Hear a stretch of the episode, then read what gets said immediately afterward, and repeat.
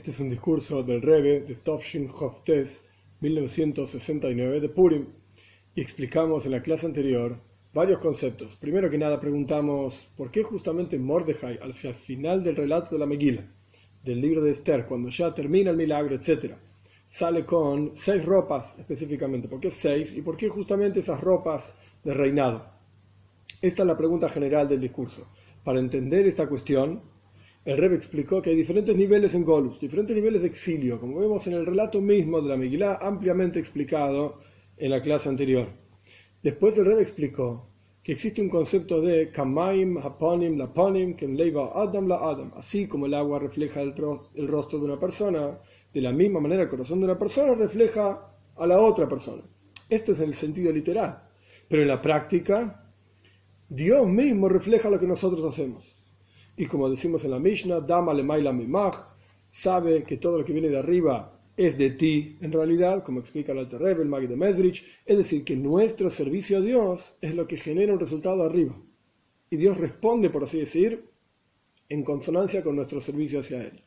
Y el Rebbe explicó que existe el concepto de darle vuelta la cara a Dios, por así decir, mirar para otro lado, y no llegar, por así decir, a nuestra propia plenitud en el servicio a Dios. Esta falta de plenitud en el servicio a Dios, Abraham lo yadano, como decíamos en la clase anterior, a Abraham no lo conocemos, Abraham representa el concepto de publicar ampliamente la existencia de Dios, un Dios único, de que lo único que existe es Dios. El concepto de Abraham representa también amor a Dios, que lleva incluido temor a Dios. Por cuanto no estamos en la plenitud de este servicio a Dios, de vuelta, de publicar, de amar a Dios, etc., entonces hay un resultado arriba, hay un ocultamiento de Dios. ¿Por cuánto Dios para nosotros está oculto? Entonces Dios se oculta automáticamente.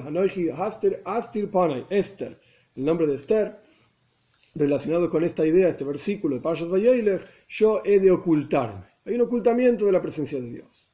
Pero el versículo sigue, Abraham lo yadanu, Abraham no lo conocemos, Israel le quereno, a Israel no, lo reconocemos, vino, pero Dios es nuestro Padre, y así como en la noche. Los objetos se encuentran a disposición, solamente que están ocultos, de la misma manera. En el Golus, en el exilio que es ejemplificado por la noche, Dios está a disposición, solamente que está oculto.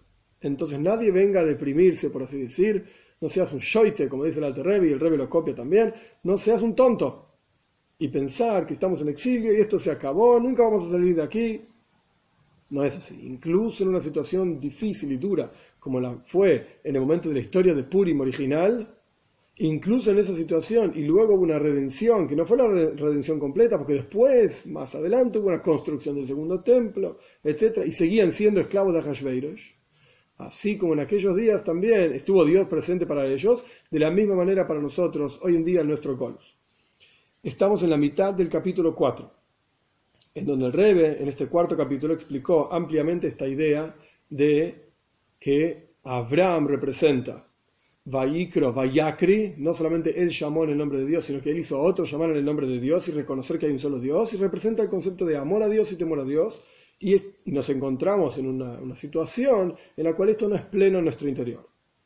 Y a partir de que esto no es pleno en nuestro interior, puede ser que seamos muy religiosos, cumplimos muchas mitzvot, hacemos todo bien, pero no sentimos amor a Dios, no sentimos temor a Dios, etc. Nos da vergüenza compartir eso con otros, publicarlo en otros lugares. Por cuanto no tenemos plenitud en esta cuestión, es como si el pan, nuestro rostro, el pnimius, panu el oiref. Se dieron vueltas a mí, me miran con la parte de atrás de la cara. Que de vuelta, a pesar de que es la parte de atrás de la cara, pero es parte de la cara. Entonces, las cuestiones espirituales están ahí, solamente que están ocultas. Estamos de vuelta entonces en la mitad del capítulo 4.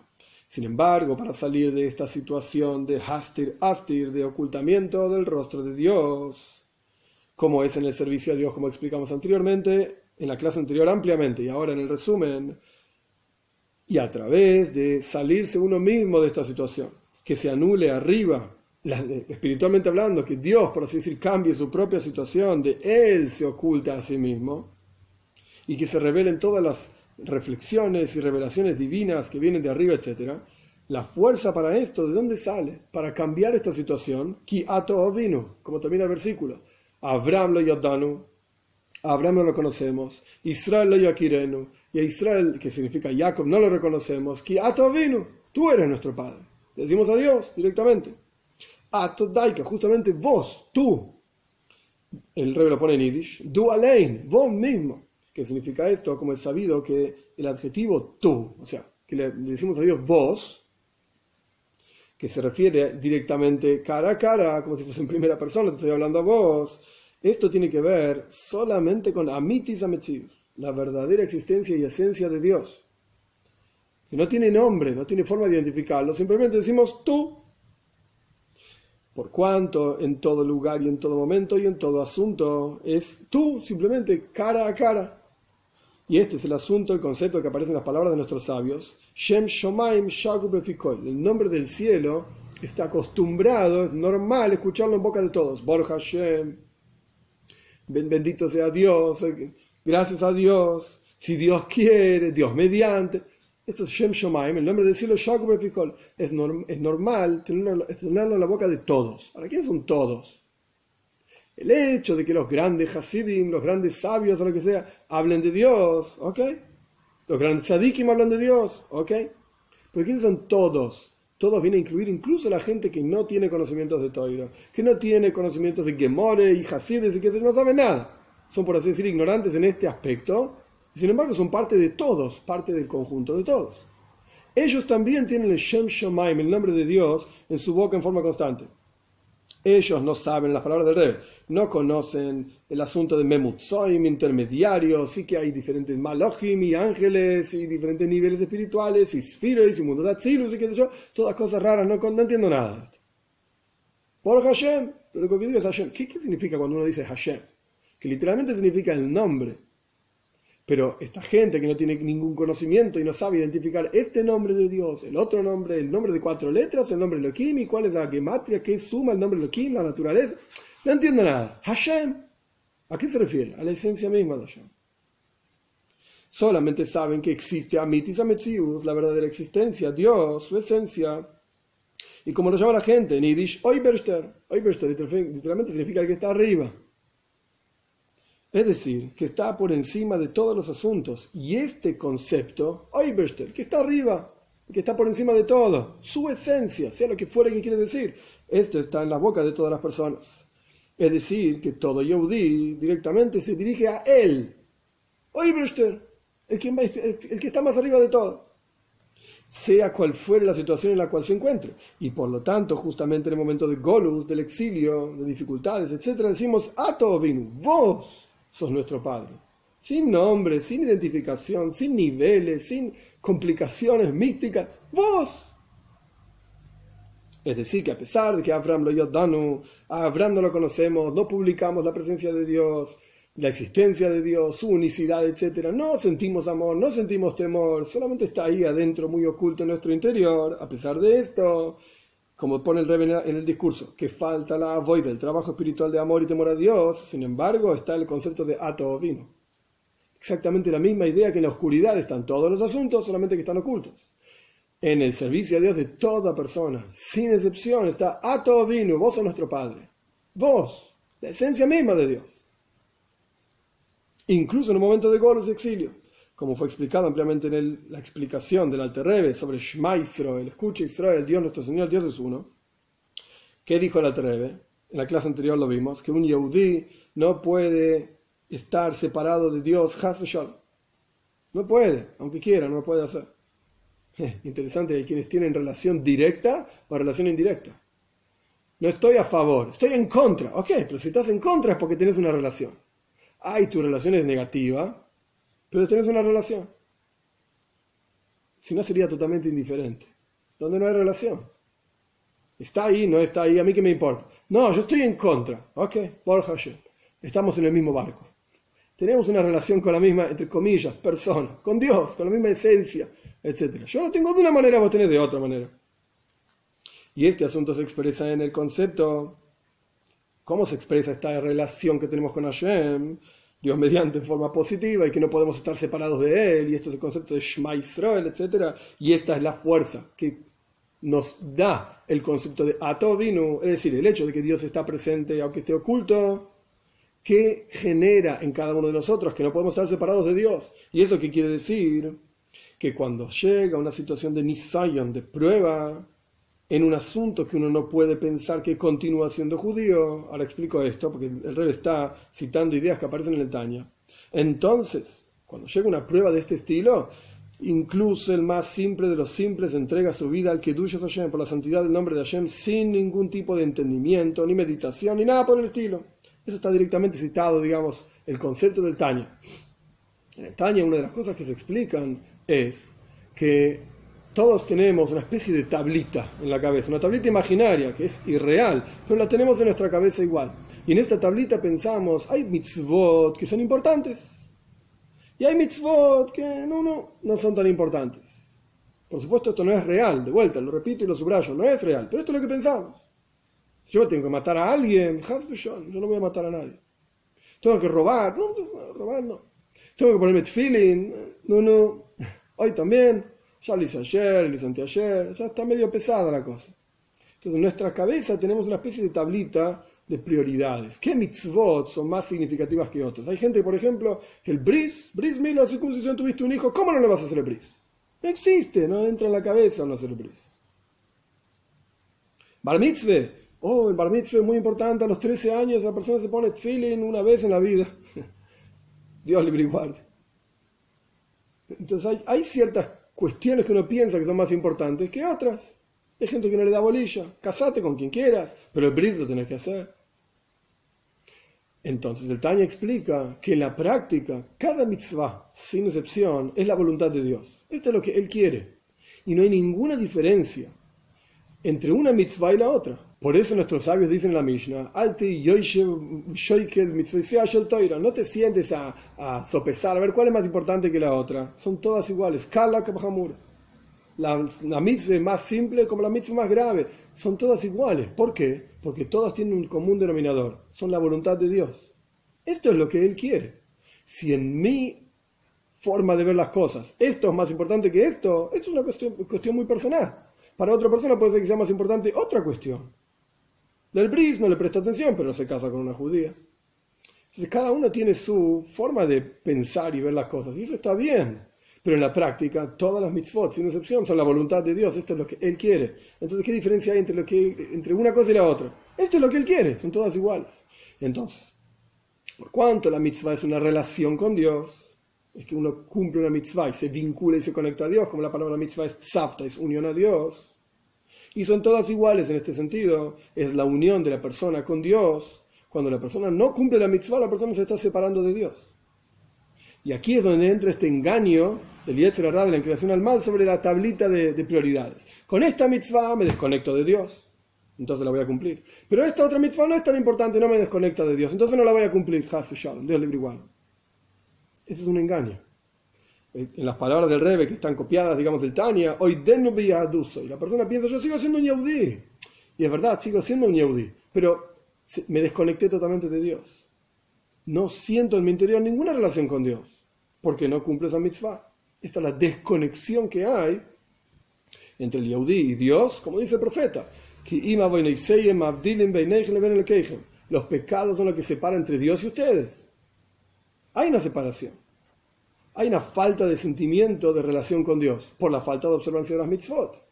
Entonces, volviendo al texto, ¿qué efecto tiene el hecho de que un yehudí no puede separarse de Dios? ¿Y de dónde viene que un yehudí no puede separarse de Dios? Porque Ato vino, porque él, su esencia, está siempre presente, ¿verdad? En el Gulus está oculto, en el exilio está oculto, pero está presente. ¿De dónde, ¿Qué es lo que genera este sentimiento? Que cuando llega una situación en la cual la persona tiene que pasar por una prueba, como quien dice una prueba de fuego, en la cual la persona es consciente que si no supera la prueba se está separando de Dios. Entonces la persona se va a sacrificar y se va a entregar a Dios sin ningún tipo de meditación, sin ningún tipo de pensamiento. La persona va a ir adelante y se va a separar y va, a cumplir la mitzvah. Se va a entregar a Dios. Hay una historia famosa que contó Eli Wiesel, sobreviviente de la Shoah, que vio cosas muy duras, Kitsur, en resumen, para entender este concepto había un nazi, Shemoy, que estaba con una fila de, de Yehudim y iba matando uno por uno. Y a uno le dijo, arrodillate a mí y reconoce que yo soy el dueño de tu vida. Reconoce que yo soy el que manda, yo soy el que tiene el poder, porque en mis manos te puedo matar en un instante. Si reconoces que yo soy el que manda, yo soy, por así decir, Dios, no te voy a matar. La persona no quería reconocer, no quería arrodillarse hasta que el nazi lo mató. El que, el que contó esta historia, es el Ibisel, pero contó la historia, estaba el hijo de este hombre, mientras el nazi, Max y su nombre se ha borrado, mataba a su padre. Y el hijo le dijo a Eli Wiesel, nunca entendí por qué mi padre no se arrodilló directamente al nazi. Mi padre siempre estuvo en contra de Dios.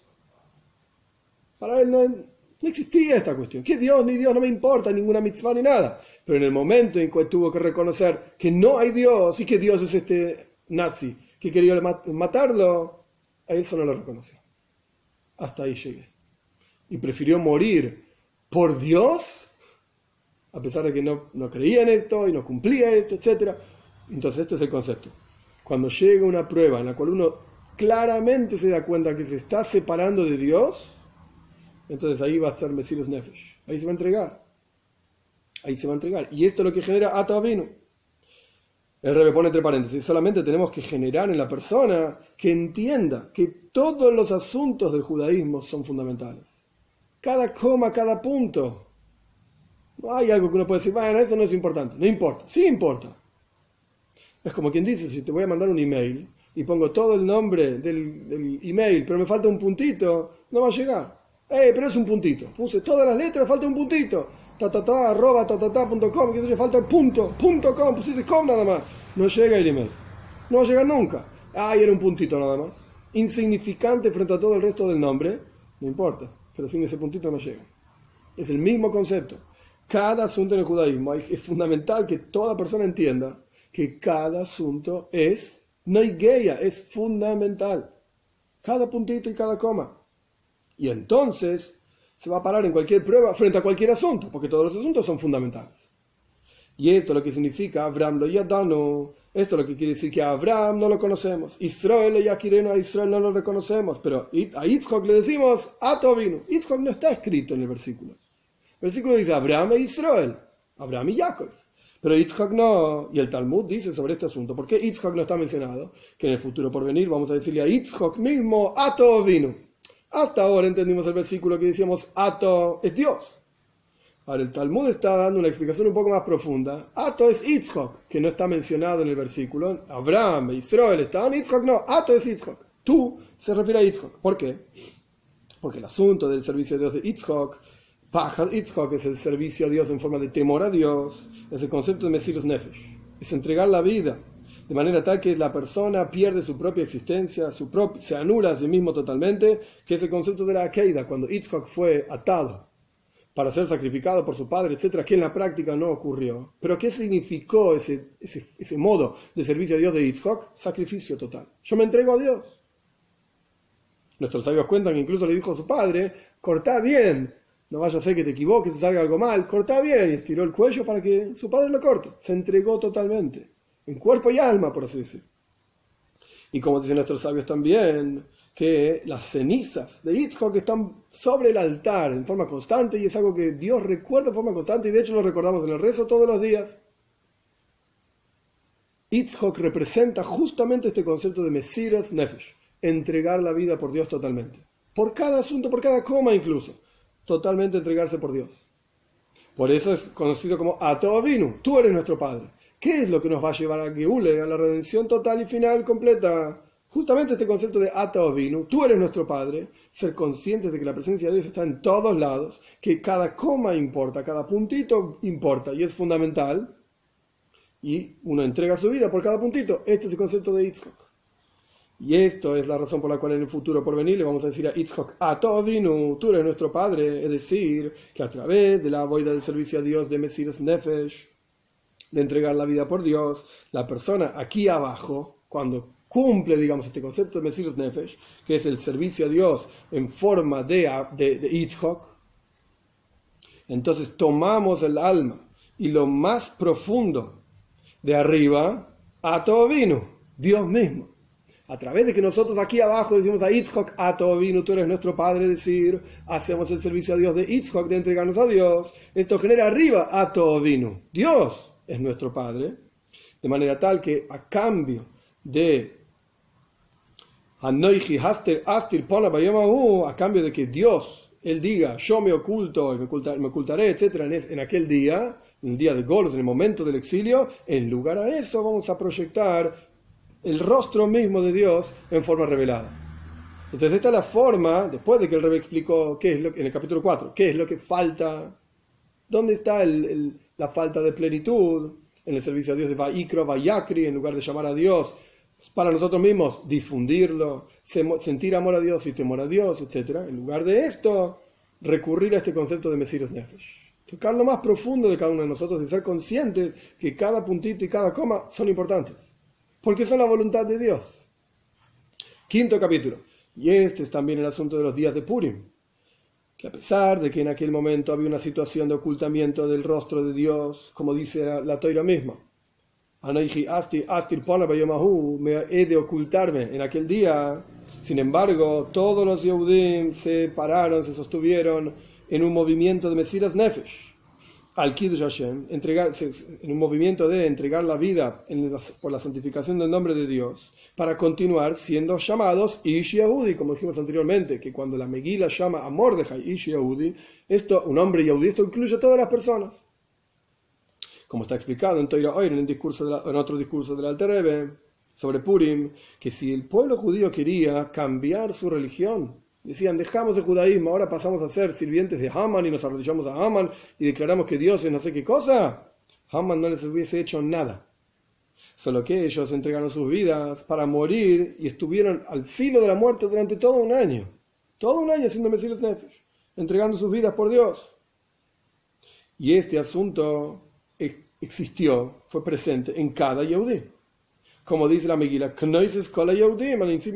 reunía a todos los judíos que están en, en Shushan, le dijo Esther, a Mordejai para ayunar, etc. Hombres, mujeres, niños, como está explicado en los comentarios de nuestros sabios, en los midrashim de nuestros sabios, que incluye los chicos más chiquitos que estaban estudiando en la escuela, etc. Ellos gritaron con entrega total. le dijeron a Mordejai, estamos con vos. Es decir, estamos con vos Lejaim o para la vida o etcétera.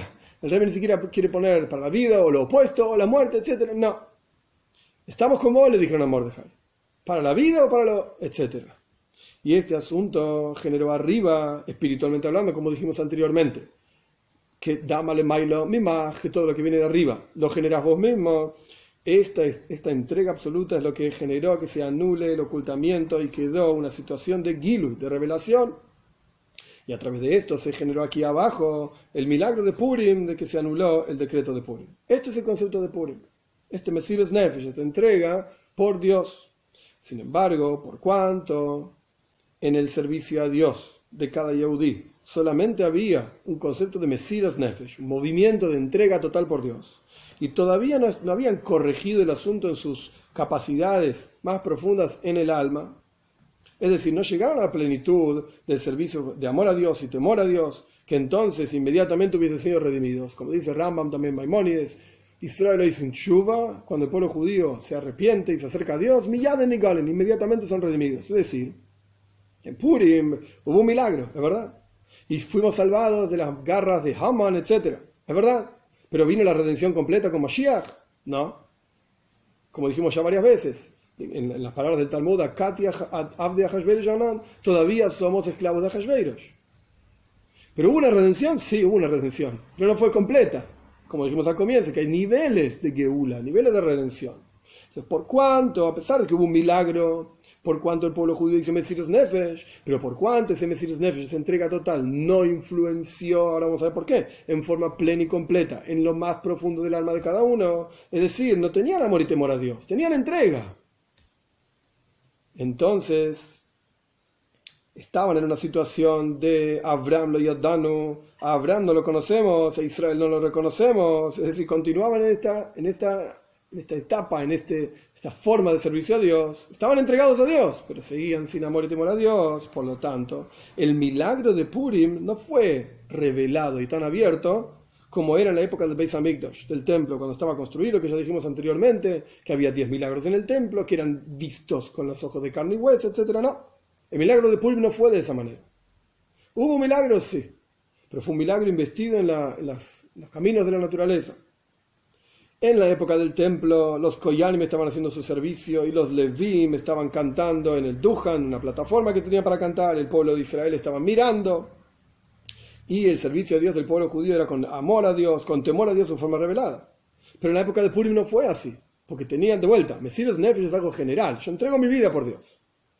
Pero no es consciente en cada uno de los detalles de la vida de la persona. En términos del, del discurso, amor a, Dios y temor a Dios. Esto no lo tenían todavía. Todavía estaban en el nivel de Abraham lo Yadano. Abraham no lo conocemos, no tenemos amor y temor a Dios. Entonces el milagro de Purim estuvo, fue un milagro investido en los ropajes, en las vestimentas de la naturaleza. Es decir, desde la perspectiva de la entrega y el sacrificio que hubo para cada Yehudi, entonces hubo un cambio general en el comportamiento general como era en el momento del Golus como dijimos anteriormente, Galinu Meartzeinu, fuimos exiliados de nuestra tierra, estábamos en Golus, y Mordejai estaba sentado en los portales del rey, en la corte del rey, hoy y nos seguimos sin ver nuestros milagros. Y como dijimos anteriormente, incluso a quien le ocurre el milagro no reconoce su propio milagro. Esto continuó vigente, por así decir. Esto continuó vigente por cuanto en realidad el único cambio que hubo es que estaban en Golos, pero hubo un milagro investido en los ropajes de la naturaleza.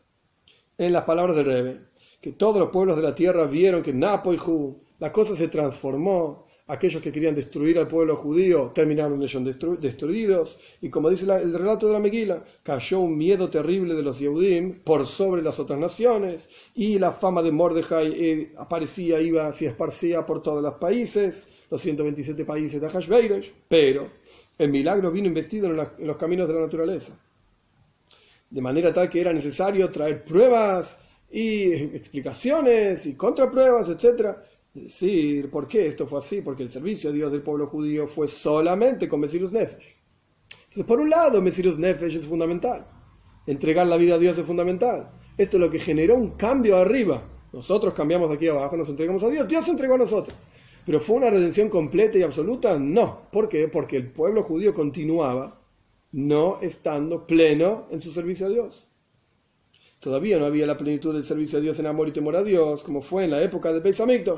Por eso, este milagro de Purim fue un milagro, sí, pero fue un milagro de una forma muy particular, investido en las reglas de la naturaleza. Por eso, como dijimos en la clase anterior, el nombre de Dios no aparece en Megilas Esta, estaba oculto. Y alguien podría decir, bueno, al fin y al cabo no fue un milagro divino, fue que la reina intercedió frente al rey, etc. Que también tiene toda su explicación. En la práctica la reina termina ayunando tres días. Si tenía que presentarse frente al rey hace 30 días que no lo llamaban, es porque el rey no estaba interesado en ella, etc. Entonces, ¿qué hizo ella? En lugar de maquillarse, ponerse lindo, una linda ropa y presentarse frente al rey para que el rey esté interesado en ella, ¿qué hizo? Ayunó tres días. ¿Cómo termina una persona después de ayunar tres días? Decrépito totalmente destruido. Y así se presentó frente al rey. Y justamente esto es lo que despertó Hein, gracia en el rey, y le extendió la, vara, el bastón o lo que sea, y continuó la historia de la Meguila. Quiere decir que ahí está claramente un milagro divino. Claramente. Entonces, el punto, digamos, del quinto capítulo es conectar todo lo que explicamos con Purim. Por eso Purim ocurrió como ocurrió. Sin la presencia de Dios revelada, el nombre de Dios no está en la Meguila. ¿Por qué? Porque si bien el pueblo judío cambió aquí abajo y esto generó un cambio arriba, ese cambio fue general. Mesías Nefesh, entrega a Dios, es verdad, pero no tenía en cuenta la plenitud del servicio a Dios. Vos, 6. Ahora bien, es sabido que todos los asuntos en el mundo existen primero en la toira y después se proyectan en el mundo, como, como la frase que dice que el para alma, Dios observa la toira y crea el mundo. Lo mismo ocurre con el milagro investido en las, reglas de la naturaleza en los días de Purim. Este asunto se proyectó en el mundo a través de la toira. La explicación de esto es que tiene que ver el estudio de toira con Purim, por así decir. La, explicación es así. Existe toira y toira Existe Torah escrita, Torah oral hay muchísimas diferencias entre ellas. Pero el Rebbe plantea que la diferencia entre ellas es que la Torah escrita se llama micro. Micro se llama el texto propiamente dicho, que indica un asunto de y de revelación, como una persona que es koirei llama a otro, como está explicado en el Tanya. Es decir, en la Torah Yivixav hay un llamado concreto, por así decir, del hombre a Dios. Hay una micra, likroi, Koire, Vaikro, llamar. En las palabras del Rebe, en la toira escrita, el asunto de divinidad está en forma revelada. Hay un coire, como que nosotros llamamos a Dios, entonces sos consciente de la presencia de Dios. Porque a cada paso y cada cuestión está mencionado algún nombre santo o algún milagro.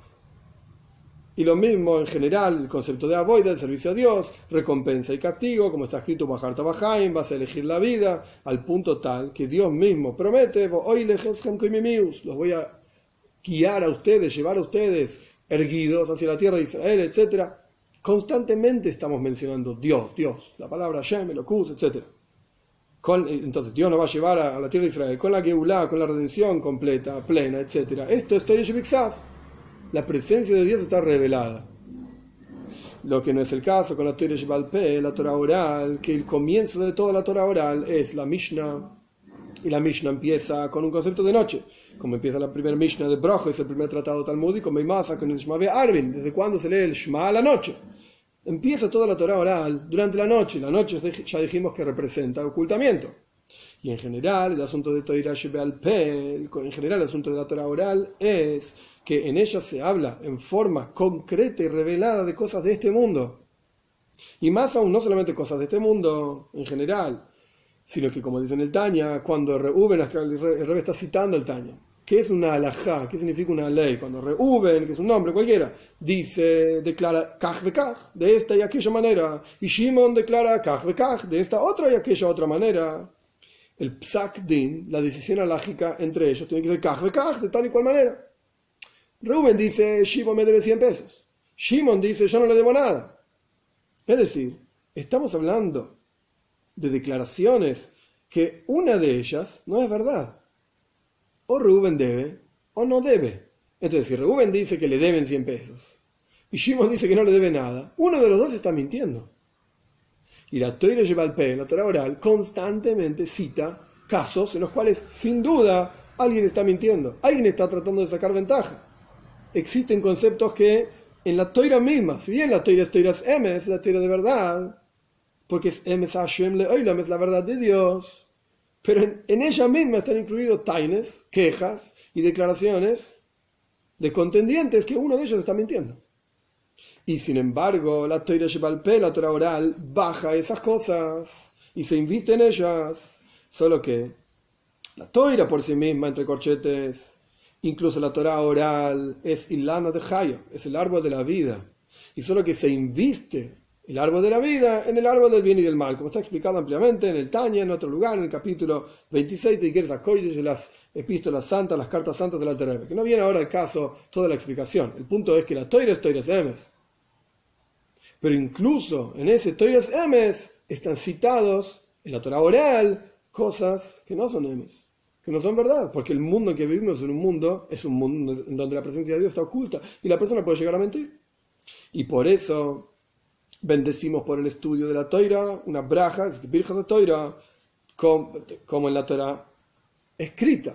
No solamente bendecimos para estudiar Toira, dado Toiras Emes, que Dios nos entregó una Torah verdad para la Torah escrita. Pero cuando estudias Torah oral no digas ninguna braja. Dios libre guarda. tanto Torah escrita como Torah oral, tienes que decir la misma braja. dado Toiras Emes, que Dios nos entregó una Torah de verdad. Y el asunto de una braja, una bendición, es como está escrito en diferentes lugares de Hasides, en el pensamiento hasídico, es Braja Beam Shach, es una proyección en forma revelada. Entonces, cuando nosotros pronunciamos las palabras, Toiras Emes, que Dios nos entregó una Torah verdadera, lo que estamos haciendo es revelando que este asunto que estamos estudiando, por ejemplo, nosotros ahora, es parte de Toiras Emes, es parte de la Torah verdadera. Y tiene que ver directamente con Dios. Él nos entregó. Y esta proyección en la toira de la presencia de Dios es una proyección que es concreta y verdadera. Y por eso decimos, una braja mencionando el nombre de Dios y el hecho de que Dios es rey. A pesar de que cuando uno tiene una duda de si debe decir una bendición o no la debe, de, recitar, Safek de Hacker. Uno tiene que ser permisivo y no recitarla. ¿Qué estoy diciendo? Hay excepciones, pero no es un momento, no es un momento para una clase de alajá, de leyes. Pero la cuestión es que si uno no sabe si dijo la braja, por ejemplo, está comiendo una manzana, y uno tiene dudas, ¿dije la braja para comer la manzana o no dije la braja? Voy de prio AIDS, que Dios crea los frutos del árbol. La alajá es que si tenés dudas de si dijiste la bendición o no, no la digas. ¿Por qué? Porque si tenemos una duda y vamos a mencionar el nombre de Dios, por las dudas puede ser que esa mención del nombre de Dios sea una mención en vano, inútil, innecesaria.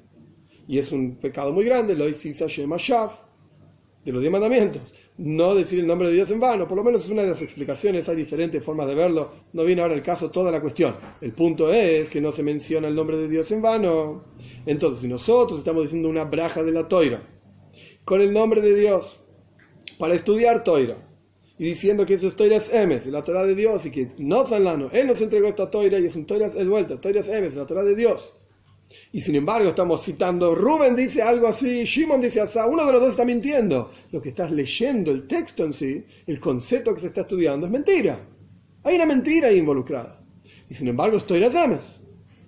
Y de vuelta estás diciendo una braja que con seguridad es así. Es emes, porque si no estarías mencionando el nombre de Dios en vano por cuanto aquí no hay ningún safek en absoluto, no hay ninguna duda en absoluto, como es sabido la prueba de este asunto, que el Alter Rebbe trae y esa chuva, como yo acabo de explicar. El Rebbe no lo cita todo el concepto, pero ese es el concepto que yo acabo de decir.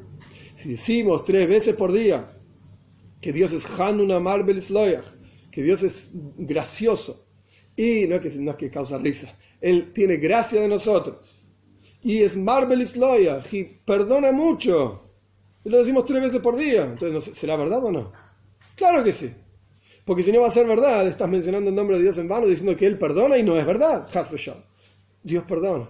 Esto es en vada y es con seguridad. Y lo mismo ocurre con la braja de cada porción de toira que la persona estudia. No es que que decir una braja para cada cosa que uno estudia, pero uno dice la braja a la mañana, una vez al día. Esto incluye todo el estudio de todo el día, incluso aquellas partes de la Torah oral que son, entre comillas, mentiras. Shimon está mintiendo, porque Shimon debe plata, pero él dice que no basado en este concepto, por qué el Rebe se introdujo en toda esta cuestión. Estamos explicando que la toira, hay una diferencia entre toira Shebiksav y toira Shebalpe.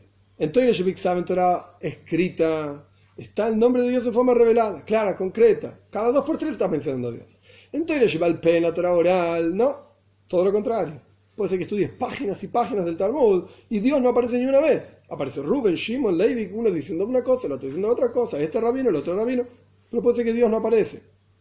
Y uno un Dios libre lugar puede llegar a olvidarse de esto. Por eso el Alterebe dice que cada hora de estudio uno tiene que interrumpir para pensar en Dios, que estamos estudiando Toiras Emes, y después seguir el estudio. Entonces, cuando todo esto, ¿para qué trajo el Rebe esta explicación? Porque estamos diciendo que todos los asuntos del mundo, y esto incluye la Geul y la redención de Purim, se proyectan al mundo a través de la Toira. Entonces, cuando existió, cuando ocurrió la redención del pueblo de Israel en la situación de exilio mismo, en Purim, en la historia de Purim, que fue un milagro investido en los caminos de la naturaleza, también en la Toira existe un concepto de investirse en Toira Yebalpe. Es decir, una parte de la Toira que está investida en el mundo, que parece ser parte del mundo mismo principalmente cuando uno estudia Baba Kamo, Baba Metzia, Baba Basra, las partes del Talmud, en donde habla de todas las leyes económicas y herencias y discusiones y, transacciones eh, comerciales, etc. Está metido en el mundo y ahí es donde aparece, Rubén dice una cosa, Shimon dice la otra, uno de los dos está mintiendo, etc.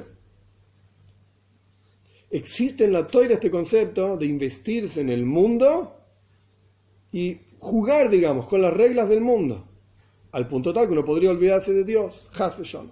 Y esta es la razón por la cual está escrito. Mordejai salió, como es el versículo que da comienzo, digamos, a nuestro discurso. Mordejai Mordejai salió de frente del rey y dijimos que había seis ropas. Bilibush Malchus, las ropas de, reinado, Tjeiles, que es una especie de turquesa, Hur, algún otro tipo de ropa, Aterezav Gdoila, una corona de oro grande, Sahrich Butz, una especie de túnica de lino bergamán y otra especie, especie de ropa de color púrpura. Y como está explicado en Toira Oir, en el discurso del Alter Rebbe, sobre el cual este discurso está basado, que esas seis ropas son justamente Shisha Sedarin de Toira Shebalpe. Los seis órdenes de la Torah oral, la Mishnah en particular, está dividida en órdenes. Una orden habla de cosas de tiempo, otro orden habla de cosas de, de semillas, tiempos, o sea, Pesach, Shavuos, etcétera, diferentes festividades del año. Otro orden habla de cuestiones de santidad, de pureza, impureza, otro habla de kordoshim, de, de, sacrificio, como vamos a estudiar en un minutito, son shisha sedarim, son seis órdenes. Oh, ¿por qué Mordejai tenía seis ropas? Porque ese número seis corresponde a los seis órdenes de la Torah oral. Porque todo el punto de Purim es como la Torah oral. Así como la Torah oral está investida en el mundo material al punto tal que uno podría olvidarse de Dios. Cuando estudia Torah oral, incluso aparecen mentiras. De la misma manera, el milagro de Purim fue un milagro investido en la naturaleza, en donde la presencia de Dios estaba oculta. Por eso el nombre de Dios no está mencionado en la Meguila, por ejemplo. Entonces el Rebe explica aquello que dice el Alter Rebe. Malchus, ¿qué significa Levush Malchus? El, el, la vestimentas de, reinado. Esto corresponde con Seider Zeraim, con el primer orden de la Mishnah que habla de semillas. Todo lo que tiene que ver con la, con la agricultura en Eretz Israel, etc., como está escrito. Así como la tierra, dice Ishaya, va a sacar sus brotes, etc. La tierra se refiere a Malhus, al nivel espiritual.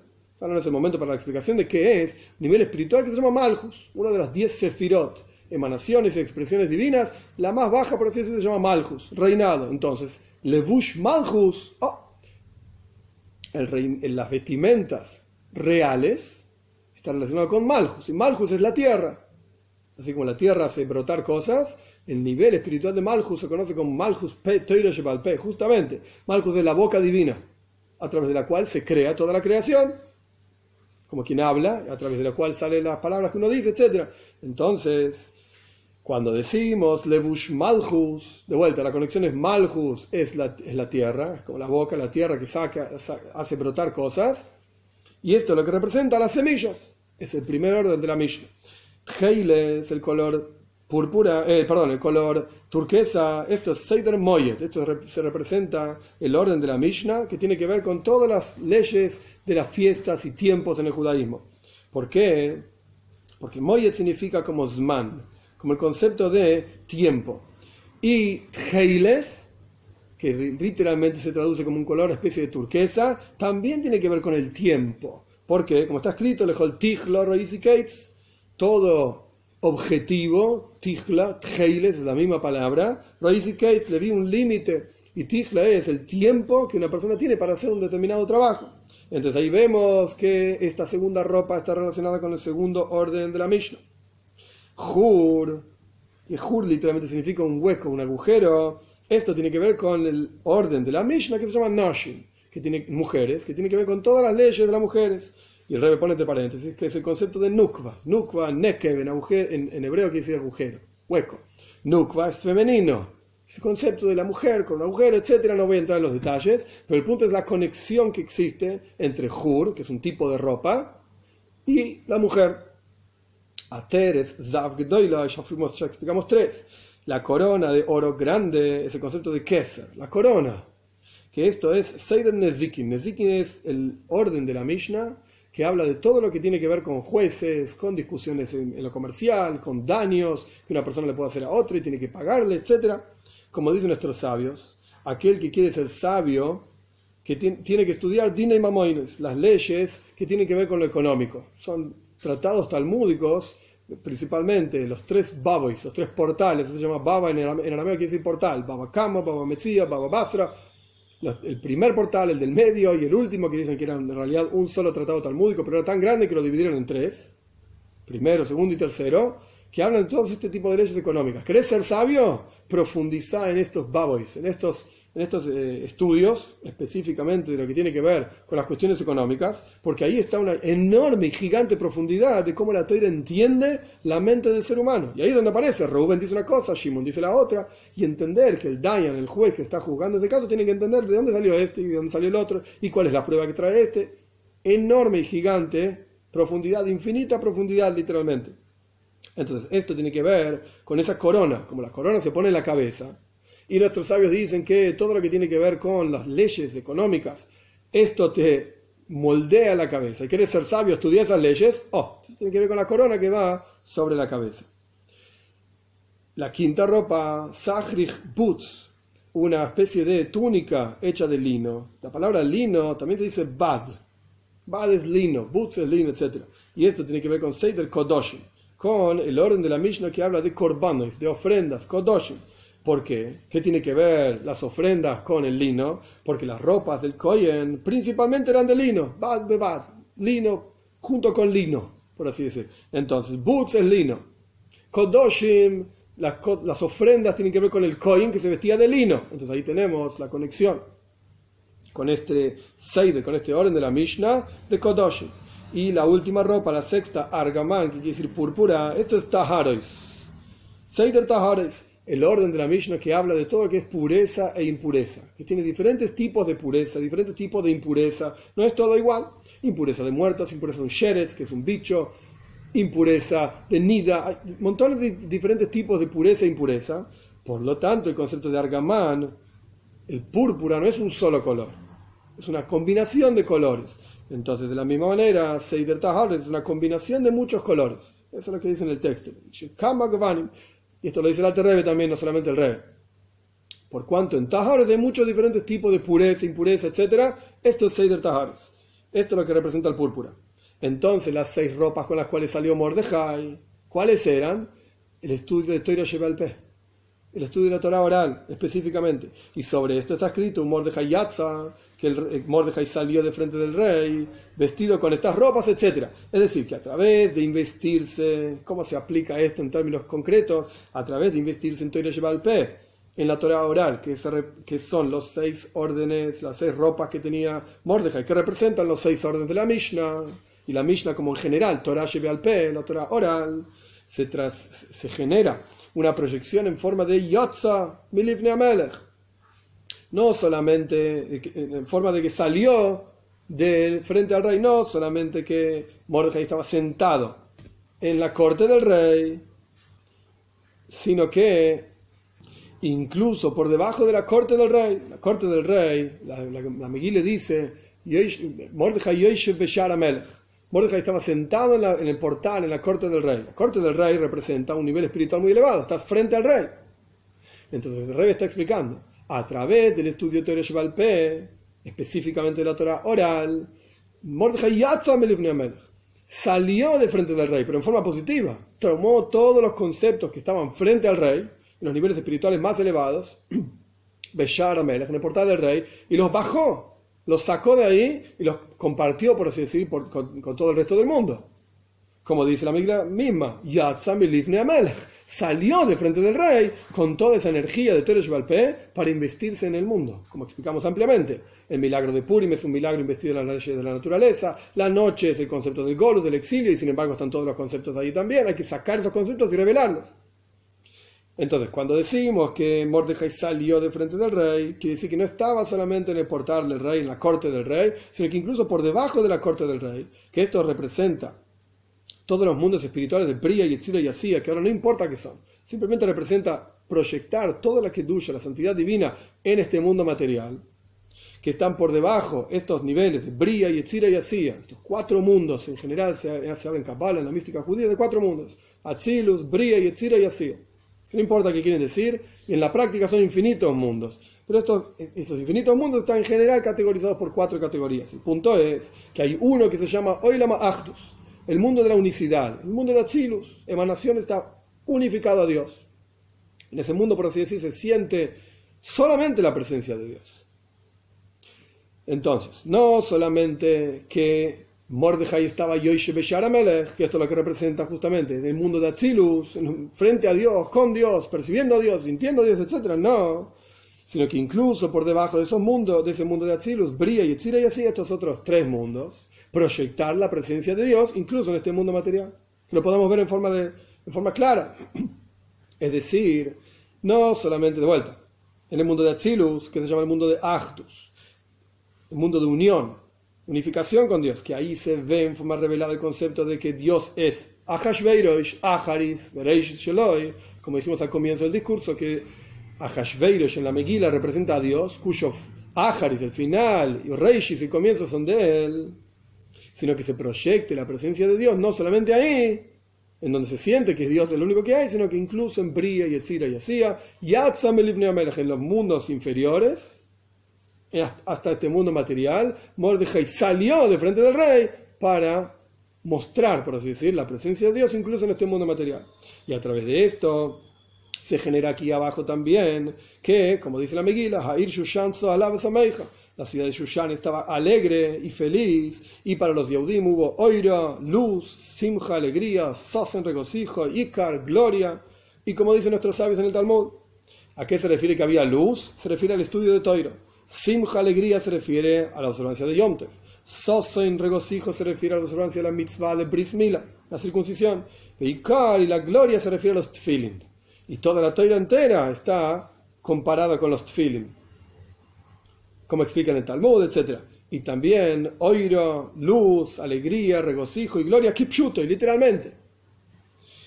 Porque la toira no se puede sacar de su sentido literal, sino que siempre significa también lo que dice literalmente. Entonces el Rebbe explicó en este capítulo qué representan esas seis ropas cómo en la práctica todos los asuntos, como vemos en el mundo, se proyectan primero en la toira y a partir de la toira se proyectan al resto del universo. así como en la toira existe un nivel de la toira en la cual la presencia de Dios está oculta, que esto le lleva al P, la Torah oral.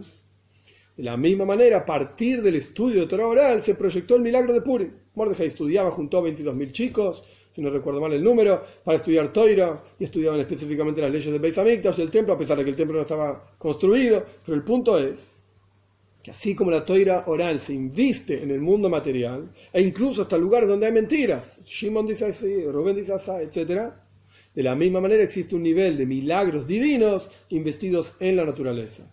Y esto lo que generó que Mordejai que Mordejai salió con todas esas ropas, con el estudio de toira oral, de frente del rey, para proyectar la presencia de Dios en todo el resto del mundo. Último párrafo. 7. Y este asunto es también una enseñanza para cada uno de nosotros al respecto de la situación en la cual nos encontramos, que, en que todavía somos esclavos de Hashveiros, todavía estamos en Golus, en exilio. No te deprimas, no te des por vencido. Que este es el núcleo, digamos, del Maimer, del discurso. No te des por vencido, no te deprimas. Por cuanto siempre está el concepto de Atovinu, de que tú eres nuestro Padre. Dios siempre está ahí presente, revelado, oculto, pero está ahí presente. Y como está explicado en Toira Oir, en los discursos del Alter Rebbe, que por eso Yohanan Koyen Godel, que fue uno de los sumos sacerdotes famosos en la historia del pueblo judío, estuvo 80 años siendo sumo sacerdote, etc., anuló una cosa que se llamaba Meoirerim. Meoirerim son los que despertaban. Había un grupo de gente que cantaba todos los días en el Beis en el templo, que decían, Ura, Lama Hashem, un versículo en los Salmos. Dice en el Salmo, despiértate Dios, ¿por qué te duermes? Entonces todos los días había en el Beis Hamikdash un grupo de gente que estaban todos cantando, despertate Dios, despertate Dios. Y el Cohen Godel, Nos anuló. ¿Qué vas a decir? ¿Que Dios está dormido? ¿Estás loco? Dios no se duerme. No duerme ni dormita el guardián de Israel. Y hoy Hanan Cohen Godel anuló esto. Dijo, no es necesario despertarlo a Dios. ¿De qué estás hablando? De la misma manera, este es el concepto de ato. Dios está ahí siempre presente. Ahí vivimos en Golus y está oculto. Siempre está ahí, como en la noche, que están todos los objetos ahí. de la misma manera, respecto de cada uno de, nosotros, que siempre tenemos Nekudas, Yadus, Betokfa, siempre tenemos el Pinteleit, lo más profundo de la Neshama siempre está ahí, del alma siempre está ahí, con toda su fuerza. Y no es necesario despertarla. Así como no hay que despertar a Dios porque siempre está ahí, tampoco es necesario despertar al alma porque siempre está ahí, como el piloto del calefón, que siempre está prendido. No hay que despertarlo, está ahí prendido. Solo que tenemos que explicarle a la persona que cada asunto es noiguea, como dijimos anteriormente, es fundamental en el judaísmo. Para ser Ish Yehudi, para ser un Yehudi, cada asunto en la vida del judío es fundamental. Cada coma, cada punto de la toira es fundamental porque es la voluntad de Dios. Y entonces, cuando la persona entiende esto, el punto central de la persona misma, la neshom, el alma misma de la persona, genera kiato vinu, sentir que tú eres nuestro Padre en todos los asuntos de la vida. Al punto tal que a través del estudio de la toira se genera este yatzam elifne amelech, que la persona sale de frente del rey, después de que la persona rezó, después de que la persona estudió Toira, sale de ese estudio de Toira, sale de ese rezo hacia su porción en el mundo, para ver divinidad y para proyectar divinidad en cada cosa en su vida. No solamente en el momento en que está estudiando Torah, en el momento que está dentro de la yeshiva, estudiando Torah, dentro de la sinagoga rezando, cuando sale de ahí, que eso digamos, Yatza Melifne Amelech, sale de frente del rey, también puede proyectar tuya santidad en todas las cosas en el mundo. Y la persona se transforma en un Melech, un rey, sobre todos sus propios asuntos, para generar en ellos una transformación, como es el concepto de Puri Benapoihu. Se transformó a aquellos que querían destruir al pueblo judío, ellos terminaron destruidos. Entonces, cada uno de nosotros tenemos que generar una transformación en el mundo a nuestro alrededor, de la oscuridad a luz y de la amargura en dulzura que este asunto es en general el servicio a Dios de la persona, como está explicado en los discursos de Purim del año Tov Reish Hoftes. Esto es el año 1869. Que este año, o sea, el año cuando, se dijo originalmente el discurso, 1969, son 100 años de 1869. Son discursos del Rebbe Maharaj, del cuarto Rebbe de Chabad, entonces, como está explicado ahí ampliamente, en general, ¿cuál es el servicio de Dios de la persona? Transformar la oscuridad del mundo en luz. Revelar que Dios está ahí. A todo vino. Tú eres nuestro Padre y está ahí siempre. A pesar de que Abraham lo dado, a Abraham no lo conocemos, no haces la plenitud, no tenés la plenitud del servicio a Dios, a todo vino. Dios está ahí. ¿Qué, ¿Qué, genera eso en la persona? Como dijimos anteriormente, Mesirus Nefesh. Entregarse por Dios y después uno tiene que proyectar esa entrega en cada uno de los detalles particulares de su vida. No es una cuestión general nada más la entrega a Dios, sino que en cada detalle encontrar la presencia de Dios. Y a través de esto generamos que para los Yehudim haya oira, haya luz y alegría y regocijo y gloria, como dicen nuestros sabios, y explicamos anteriormente que se refiere a las mitzvot en general. Y después esto se proyecte en la práctica, aquí por debajo de 10 fajim, que esto lo que representa es un tefaj es un puño, pero 10 fajim significa por encima del mundo material. De 10 fajim para arriba es espiritualidad, de 10 fajim para abajo es el mundo material. Entonces, que esto se proyecte por debajo de los 10 fajim, es decir, en este mundo material, en cosas buenas, reveladas y concretas, que para los Yehudim haya luz y alegría y regocijo y gloria, y que así sea para nosotros también, al punto tal que podamos juntar una redención con la otra redención, la redención de Purim con la redención de Moshiach, porque en Nisan, que después de Purim, que Purim cae en el mes de Adar, viene el mes de Nisan, que es la fiesta de Pesach. Entonces Purim siempre está relacionado con Pesach. Están uno al lado del otro, la, redención de Purim con la redención de Pesach. Pero, ¿por cuánto juntamos una Geulah con la otra Geulah, una redención con la otra redención? En Nisan fuimos redimidos. Y en Nisan, dice el Talmud, en el futuro, según una opinión por lo menos, vamos a ser redimidos también. Entonces no solamente juntar la redención de Purim con la redención de Pesach, sino juntarlo con la redención final a partir de que cumplamos con estas cuestiones mencionadas anteriormente, de Sirus Nefesh, entrega por Dios, publicar el nombre de Dios, Vaikro, Vayakri, será otro llamar el nombre de Dios, sentir amor a Dios, temor a Dios, y esto es lo que va a generar cuando nosotros, Dama Maila, sabes que todo lo que viene de arriba es Mimach, viene de vos, con la redención verdadera y completa a través de nuestro justo Mashiach, rápido en nuestros días.